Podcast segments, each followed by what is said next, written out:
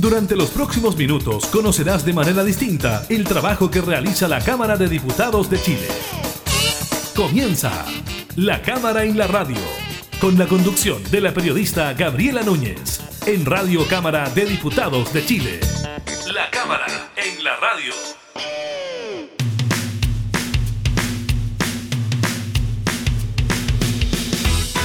Hola, ¿qué tal? ¿Cómo están? Bienvenidos a un nuevo programa de la Cámara en la radio. Estamos junto a ustedes informando sobre el quehacer legislativo y también sobre la contingencia. Por ejemplo, los casos de COVID-19 registrados hoy por el Ministerio de Salud y también estaremos comentando sobre las comunas que avanzan o retroceden en el plan paso a paso. También estaremos conversando con el presidente de la Comisión de Seguridad Ciudadana de la Cámara, el diputado de Miguel Ángel Calisto, sobre el nombramiento del ahora ya ex alcalde de Estación Central, Rodrigo Delgado, como ministro del Interior tras la renuncia de Víctor Pérez a la jefatura de gabinete. Estaremos también hablando del nuevo horario de toque de queda que comienza ya durante estos días y también sobre la respuesta del gobierno algo que le comentábamos en la jornada de ayer, la respuesta del gobierno al gremio del turismo que están solicitando la apertura de las fronteras para que puedan llegar turistas extranjeros. Pues bien, el gobierno está trabajando en un protocolo precisamente para abordar esa problemática. Iniciamos entonces la cámara en la radio. No hay héroe que me arregle, no hay vida que me contenga. Si salto, ¿cómo caeré? Con ojos cerrados o abiertos para ver. Esto pasa en mi cabeza cuando estamos en la mesa y por fuera tan compuesta. Arranca antes que aparezca. Si me toma, no me suelta. Aquí voy, aquí voy. Vuelo,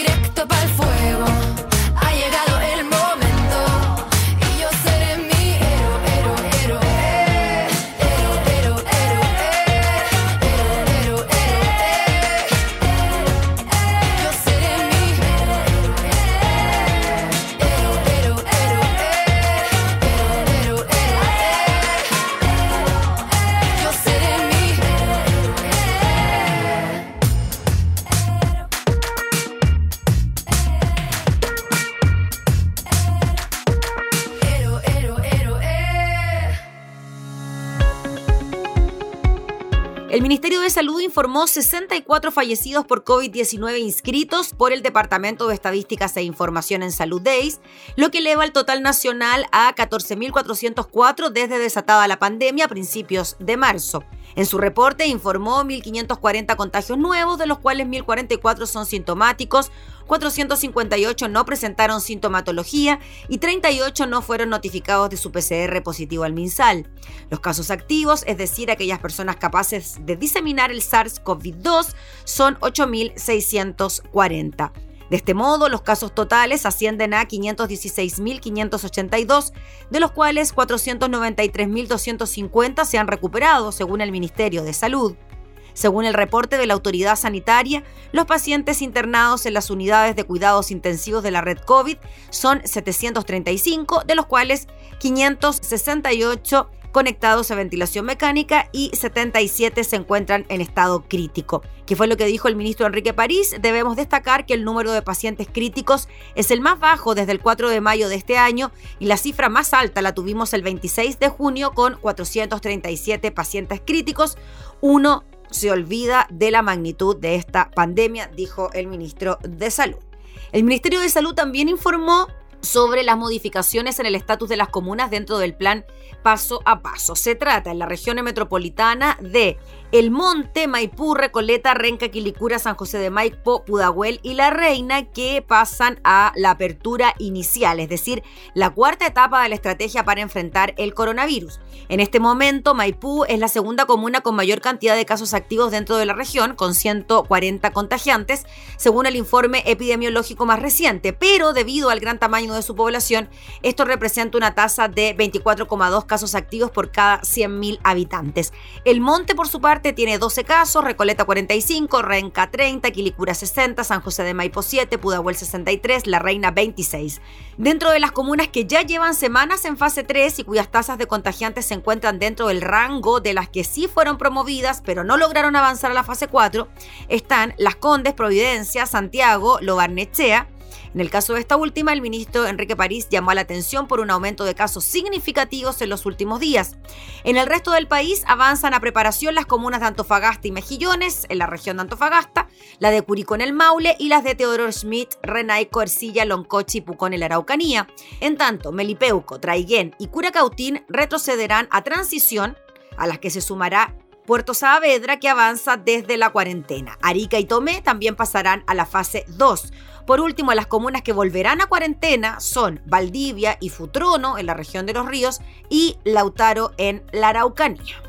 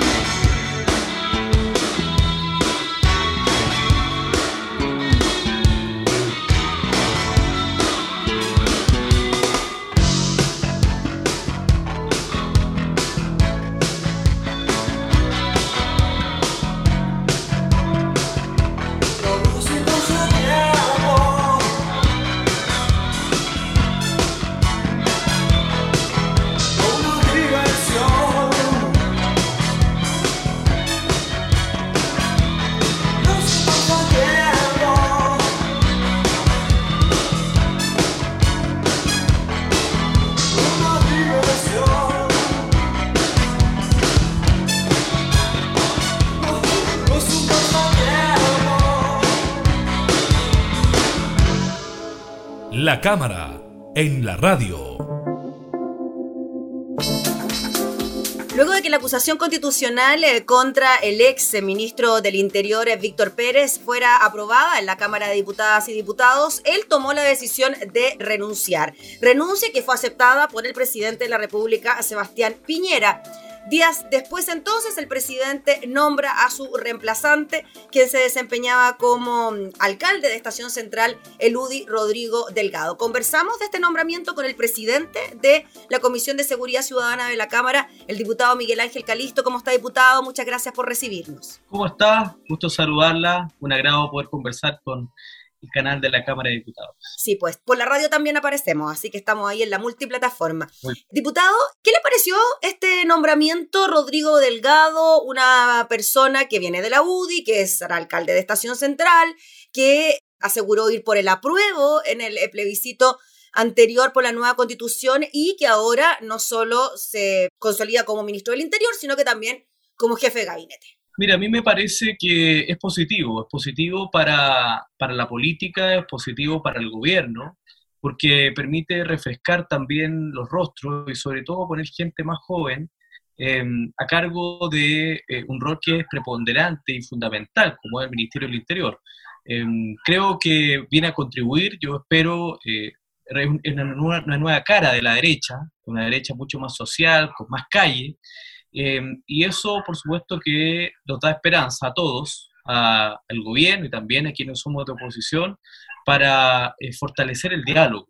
Yo creo que hoy día lo más importante para que Chile pueda retomar la senda del crecimiento, del progreso, em, con un proceso constituyente paralelamente, en un año lleno de elecciones, recordemos que tenemos un año con cargado de elecciones municipales, alcaldes y concejales, constituyentes, hay primarias de gobernadores regionales, elección después de gobernadores regionales, elecciones parlamentarias, presidenciales. Evidentemente yo creo que hoy día la clase política lo que tenemos que hacer es fortalecer el diálogo, la unidad y lo más importante, sacar adelante en este último año del gobierno del presidente Piñera eh, las reformas pendientes, los proyectos que están entrampados tanto en la Cámara como en el Senado. Yo creo que esa es la altura, ese es el objetivo que los chilenos esperan de nosotros y no esperan que sigamos en esta lógica de trinchera que lamentablemente yo creo que no ha ayudado o más bien no ha tenido ningún resultado positivo para la gente. Mm. Diputado Miguel Ángel Calisto, y en cuanto al rol que tendrá Rodrigo Delgado como jefe de las policías y los cuestionamientos que se han hecho en el último tiempo el accionar de carabineros, sobre todo en lo relativo desde el estallido social en adelante, pasando por la protesta social, incluso también por la región eh, de la Araucanía y el conflicto que se vive allí. ¿Cómo cree usted que Rodrigo Delgado va a enfrentar ese desafío? Bueno, yo creo que tiene un tremendo desafío y lo que tiene que hacer es escuchar. Y por eso yo valoro su liderazgo, porque creo que Rodrigo Delgado, eh, como alcalde, que fue de Estación Central, eh, tiene, yo creo que tiene la capacidad de escucha y eso me parece que es positivo. Principalmente escucha por qué, porque nosotros tenemos hoy día en la Cámara de Diputados y en el Senado proyectos que son de gran importancia y que tienen que ver con la modernización de las policías. Em, hoy día yo le diría que la piedra de, o el taco eh, de proyectos está en el Senado, principalmente, mayoritariamente. Nosotros todos los proyectos que han pasado por la Cámara de Diputados los hemos aprobado, obviamente con modificaciones, con discusiones largas, pero eh, hemos respetado la urgencia y se han despachado generalmente a su segundo o tercer trámite, dependiendo del proyecto, al Senado. Eh, como por ejemplo el proyecto de modernización de la gestión policial, que se aprobó, que está en el, en el Senado y que tiene que ver principalmente con eh, abordar los temas relacionados con la gestión eh, de las policías, tanto de carabineros como la policía de investigaciones, aborda temas relacionados con la táctica policial, el respeto a los derechos humanos eh, y el uso proporcional de la fuerza, además del el objetivo de que las policías tengan control civil, que estén supeditados al poder civil, en este caso el Ministerio del Interior. Eh, lo mismo respecto a proyectos como, por ejemplo, el control de armas, que está en el Senado y espero que avance eh, esa iniciativa, el tema de la ley 20.000, modificaciones de la ley de droga, en fin, yo creo que hay una serie de iniciativas, pero que hay que darle eh, un sentido mucho, un poco más grande respecto de qué es lo que falta en la modernización de las policías. Y yo creo que ahí uno de los elementos que tenemos que entrar en la discusión tiene que ver con la creación del Ministerio de Seguridad Pública. Hoy día, eh, uno de los problemas que tenemos nosotros eh, a nivel país tiene que ver con que tenemos esta doble figura del ministro del Interior, que es el ministro a cargo de las policías, del orden público, la seguridad, que ya es un gran tema y yo diría que son los grandes temas del país, y por otro lado, un ministro del Interior que tiene que estar preocupado de los temas políticos contingentes y que es jefe de gabinete del presidente. Entonces, evidentemente el nuevo ministro tiene un tremendo desafío porque tiene que conciliar estos dos roles que tiene, que son roles tremendamente importantes. Por un lado, yo reitero, creo que desde el punto de vista del orden público, de las policías, tenemos un tremendo desafío, sobre todo meternos en temas relacionados con el narcotráfico, eh, nosotros ayer tuvimos una comisión secreta de la Cámara de Diputados, de la Comisión de Seguridad Ciudadana, eh, donde recibimos al alto mando, donde recibimos alcalde para abordar eh, la situación que hoy día tenemos en el país y que es bien delicada respecto a hechos relacionados con el crimen organizado, el narcotráfico, el tráfico de armas, que es un tema que nosotros no podemos dejar a un lado ni tapar, tenemos que enfrentar. Y tenemos que enfrentar con la reserva del caso, pero con sentido republicano. Acá no, aquí no, no es una, lógica de izquierda o derecha, acá tenemos que enfrentarlo con responsabilidad, porque el crimen organizado yo diría que es un cáncer eh, que afecta a muchos países. Y yo espero que ciertamente a Chile sea un cáncer que esté partiendo, pero que podamos abordarlo y que lo podamos eliminar. Yo creo que ahí tenemos un tremendo desafío. Eh, y por otra parte, el desafío del ministro del Interior también tiene que ver respecto del de, eh, diálogo político. Eh, y yo le pongo un ejemplo con respecto a la discusión del 10%, el segundo retiro. A mí me parece que es de toda lógica. El gobierno no ha entregado ningún tipo de apoyo adicional a lo que ya conocemos. No hemos visto que haya un, proyecto que reactive, por ejemplo, que extienda el ingreso familiar de emergencia, que es tan necesario para mucha gente que hoy día está en zonas con cuarentena, que no tiene ingresos, porque usted sabe que hay una gran mayoría, hay un porcentaje de la población que, que recibe sueldo del Estado, pero la gran mayoría de los chilenos se hace su sueldo. Por lo tanto, necesita salir, necesita ir a vender, necesita... Y esa gente, o, taxistas, colectiveros que están en zonas que hoy día tienen cuarentena, como por ejemplo Coyhaique, que llevamos para los dos meses en mi región eh, con cuarentena, eh, un taxista está parado. Por lo tanto, eh, no, ha tenido ingreso ni apoyo por parte del Estado. De hecho, diputado, disculpe, el ministro de Hacienda dijo que no iba a haber entregas de otro IFE y entiendo que este ya sería el último pago, ¿no? El que se entregó durante este mes. Absolutamente. Y por eso es que el Congreso, algunos dicen, no, que esto es una medida populista. Bueno, eh, los que dicen eso lo dicen desde su comodidad desde la comodidad de vida que tienen algunos en que, claro, no, ven, no conocen el Chile real. Y cuando el gobierno dice que se está trabajando en la reforma de pensiones en el Senado, que ya fue aprobada en la Cámara de Diputados y que eso haya sido incompatible de alguna manera que se produzca un segundo retiro del 10% y que de alguna manera también esa es como la alternativa que se da, ¿no? Frente a esta situación de urgencia que existe ahora por la pandemia. Claro, lo que pasa es que la reforma previsional tampoco, o sea, son no hay que, hay que separar las papas del caldo, como decimos en el sur. Eh, una cosa es la reforma previsional y otra cosa es la emergencia el día que vivimos producto de la pandemia. Y en ese sentido a mí me parece que la, hay una indolencia absoluta por parte del ministro de Hacienda. Eh, no así de la ministra del Trabajo, con quien he conversado y tiene un poquito más de sentido social, de sensibilidad respecto de lo que está pasando el país. Me parece que hoy día el ministro de Hacienda tiene una mirada extremadamente tecnócrata y eso eh, no está permitiendo avanzar en este segundo retiro del 10%. Yo hago un llamado al gobierno a avanzar en este segundo retiro y por eso yo creo que la figura del nuevo ministro del Interior es clave en esto, para, para generar diálogo político. Eh, es perfectamente posible avanzar a un segundo retiro porque esto va a permitir ayudar a, esta gente, a esta gente que, por ejemplo, colectiveros que yo le decía, personas que tienen pequeños emprendimientos, que han quebrado, gente de clase media, en fin, gente que no, no tiene ingreso y que esto es una ayuda frente a la inexistencia de apoyo estatal a muchas personas hoy día que no han tenido cómo sustentar esta pandemia. Para aquellos que reciben sueldo del Estado, yo le digo, evidentemente es más cómodo, eh, incluso hacer cuarentena, pero para la gente que tiene que hacerse su sueldo, Es una situación durísima. Por lo tanto, eh, yo espero que el gobierno y a través del nuevo ministro del Interior tenga mayor olfato eh, y mayor sentido social y entender de que esta reforma puede avanzar, el tema del retiro del 10%, con el, con el gobierno, porque se necesita el gobierno. Eh, en este sentido. Y yo creo que debe ser el último retiro. Yo creo que mm. efectivamente un tercer retiro, un cuarto retiro ya empieza a generar un clima en que no, no, permite avanzar efectivamente la reforma previsional.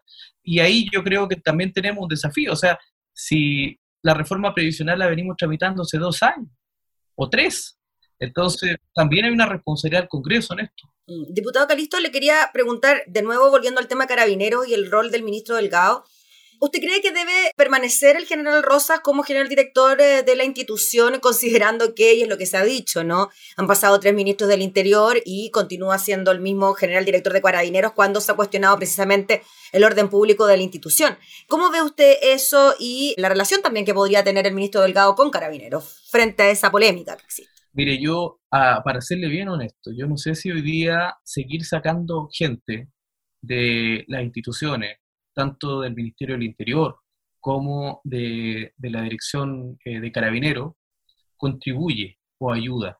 Yo creo que todo lo contrario, lo que genera, genera desestabilización. Y eso lo ha demostrado eh, la salida constante de los ministros del Interior. De hecho, ayer escuchaba un relato de la alcaldesa La Pintana eh, a propósito del tema del narcotráfico y otros temas de seguridad pública, y ella nos contaba, decía, mira, nosotros comenzamos un trabajo muy bueno con el ministro Chadwick. Eh, lo comenzamos, nos escucharon, eh, venía de financiamiento y sacan al ministro Chadwick y no tuvimos más relación con el Ministerio Interior. Por lo tanto, efectivamente, yo creo que cada vez que ingresa un ministro tiene que interiorizarse, conocer, eh, empezar a... Y yo creo que eso finalmente no permite que se avance en las políticas públicas. Si hoy día, más que sacar ministros, lo que nosotros tenemos que hacer y contribuir como Congreso es a eh, modernizar las policías. Y para modernizar las policías tenemos que avanzar en los proyectos de ley, en primer lugar, relacionados con el tema, modernización de la gestión policial, especialización, carrera eh, y carrera funcionaria, eh, control de armas, que es fundamental, eh, el ADN balístico, o sea, saber de dónde vienen las balas, que hoy día atacan a muchas personas con las famosas balas locas, para ver, oye, de quién está esta bala, de dónde viene. Eh, por ejemplo, cómo enfrentamos los narcos funerales, cómo enfrentamos eh, el problema de los fuegos artificiales, que es un delito y que se anuncia la llegada de drogas en muchos barrios. Esos son los problemas hoy día que tenemos la ciudadanía y tenemos que la clase política, desde el punto de vista de la seguridad ciudadana, conversar, dialogar y actuar. Y en ese sentido, por un lado, los proyectos de ley, por otro lado, los temas tácticos. Y algo, para mí, algo que tiene que ver con el uso de cámaras corales para poder enfrentar los procedimientos policiales y que exista eh, la posibilidad de eh, prueba ante el Ministerio Público y esos delincuentes sean procesados. Eh, y por otra parte, ya le dije, proyectos de ley, temas tácticos, pero también modernización política. Y en ese sentido yo creo que el ministro Delgado puede ayudar, que además es más joven, conoce que hoy día a la policía hay que aplicar inteligencia, hay que aplicar, hay que aplicar Big Data para hacer cruce de datos con las instituciones, por ejemplo, para identificar a los delincuentes que hoy día están en la cárcel, con gendarmería, con aquellos que están en la calle, Usted sabe que el 30% de los delitos hoy día se cometen desde la cárcel. Entonces hay que cruzar datos y para eso se requiere un Estado moderno, un Estado que invierta en tecnología, en eh, Big Data, en blockchain. Eh, hoy día la seguridad no es solamente salir con una, una luma y enfrentar al, a quien está protestando en una plaza.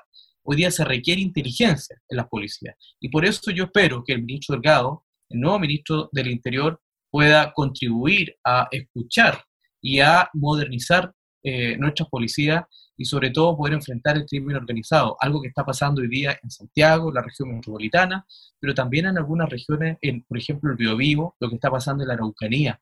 Eso nos tiene que llamar la atención y, preocupación.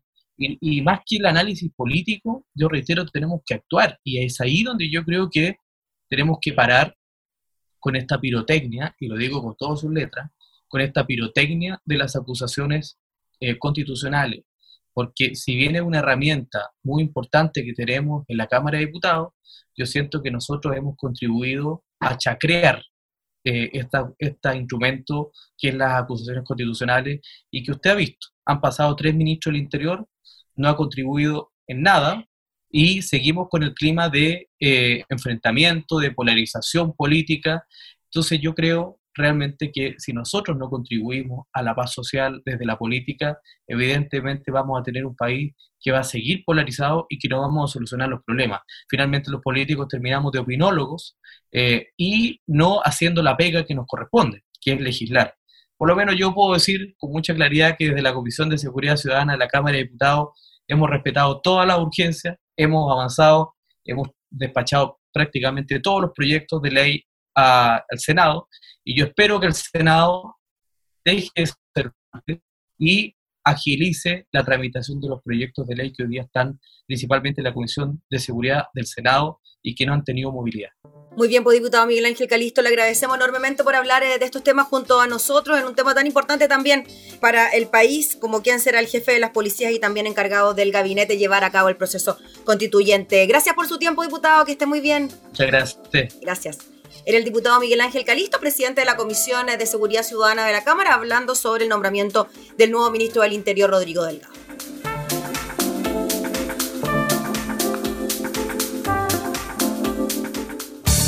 Estás escuchando La Cámara en la Radio, con la conducción de la periodista Gabriela Núñez.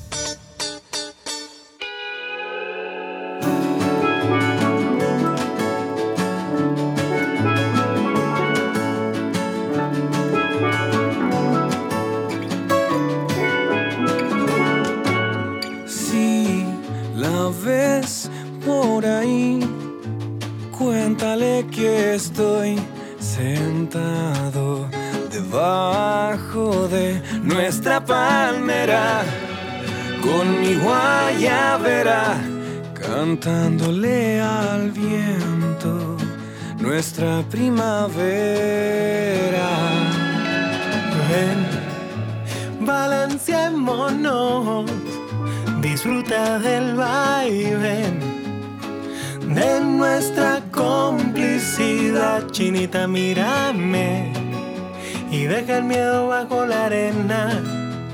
Toma mi mano y vamos saltando, flotando.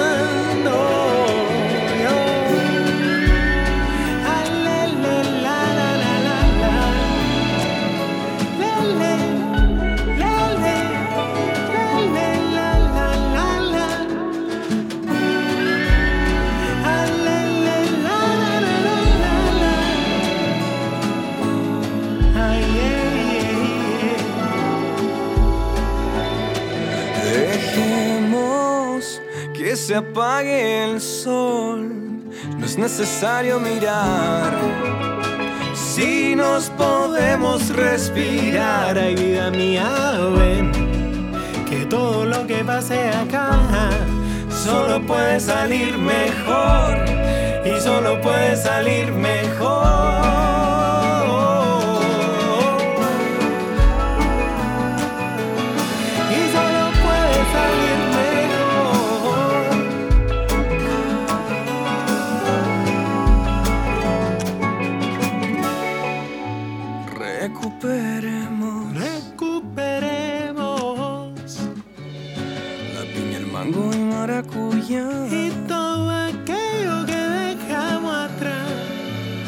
Nunca comimos juntos. No, no. Esto es otro sabor. Esto es otro sabor. Otro sabor. Esto es otro sabor. Otro sabor. Esto es otro sabor. Esto es otro sabor. Otro sabor. Esto es otro sabor. Otro sabor. Esto es otro sabor otro sabor, ay vida mía, pero otro sabor. Es un sabor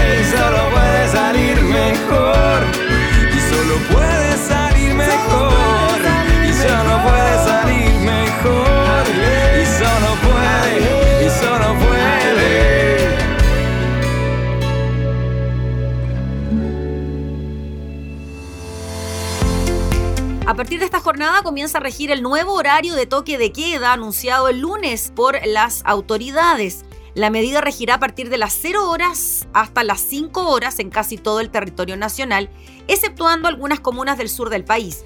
De esta forma, las personas podrán transitar libremente en las calles una hora más, es decir, hasta las 12 de la noche. Sin embargo, en Porvenir, Puerto Natales y Punta Arenas, en la región de Magallanes, se mantiene el horario de toque de queda desde las 20 horas, es decir, desde las 8 de la noche hasta las 5 de la mañana, lo mismo que en Puerto Montt. Con este cambio, Metro, por ejemplo, anunció una extensión en el horario de funcionamiento de sus servicios. El horario de Metro, que hasta ahora funcionaba hasta las 21 horas, será así. Lunes a viernes de 6 a 22 horas, sábados de 7 a 22 horas, domingos y festivos de 8 a 22 horas. A su vez, varias comunas pasarán a fase 3 de preparación a contar de hoy. Entre ellas están Viña del Mar y Valparaíso, con lo que se permitirá que las personas puedan realizar viajes interregionales a estas comunas que concentran alta afluencia turística. Esto además de que las personas que residen en estas comunas pueden salir durante los fines de semana.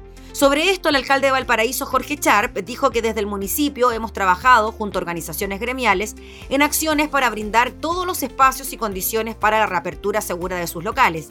En la región metropolitana, las comunas que hoy pasan a fase 3 son Puente Alto, Buin, Conchaliza, Ramón, La Granja, San Miguel y La Ventana. Y también le contábamos, ya se suman a esta medida las comunas de Rengo y San Vicente en la región de O'Higgins, Pozo Almonte en Tarapacá, Tierra Amarilla, Valle y Copiapó en la región de Tarapacá y San José de la Mariquina en Los Ríos.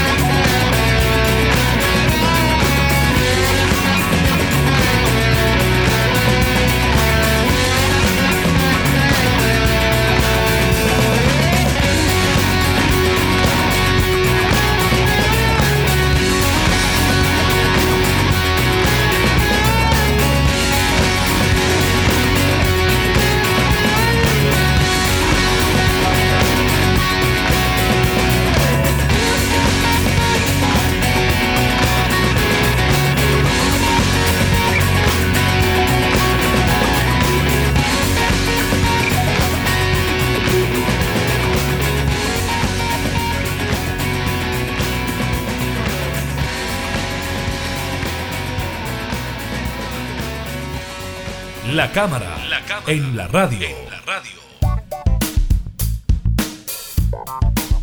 La subsecretaria de Salud Pública, Paula Daza, anunció que el gobierno se encuentra preparando un protocolo para la reapertura de fronteras y permitir la entrada de extranjeros de cara al periodo estival.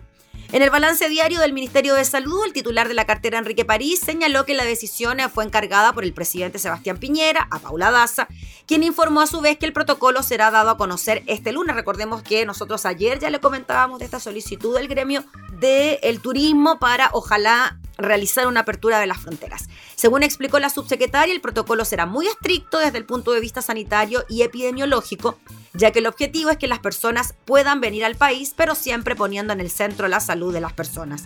Además, indicó que la medida se implementará a partir de las próximas semanas y será paso a paso, tal como hemos ido avanzando en nuestras estrategias para disminuir al máximo la posibilidad de aumento de nuestro número de casos.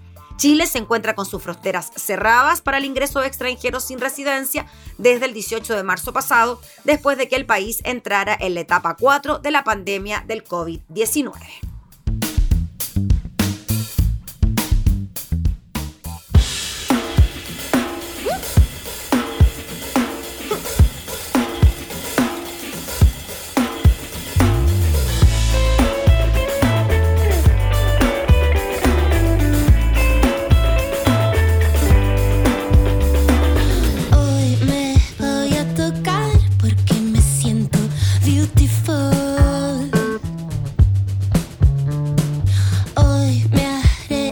Me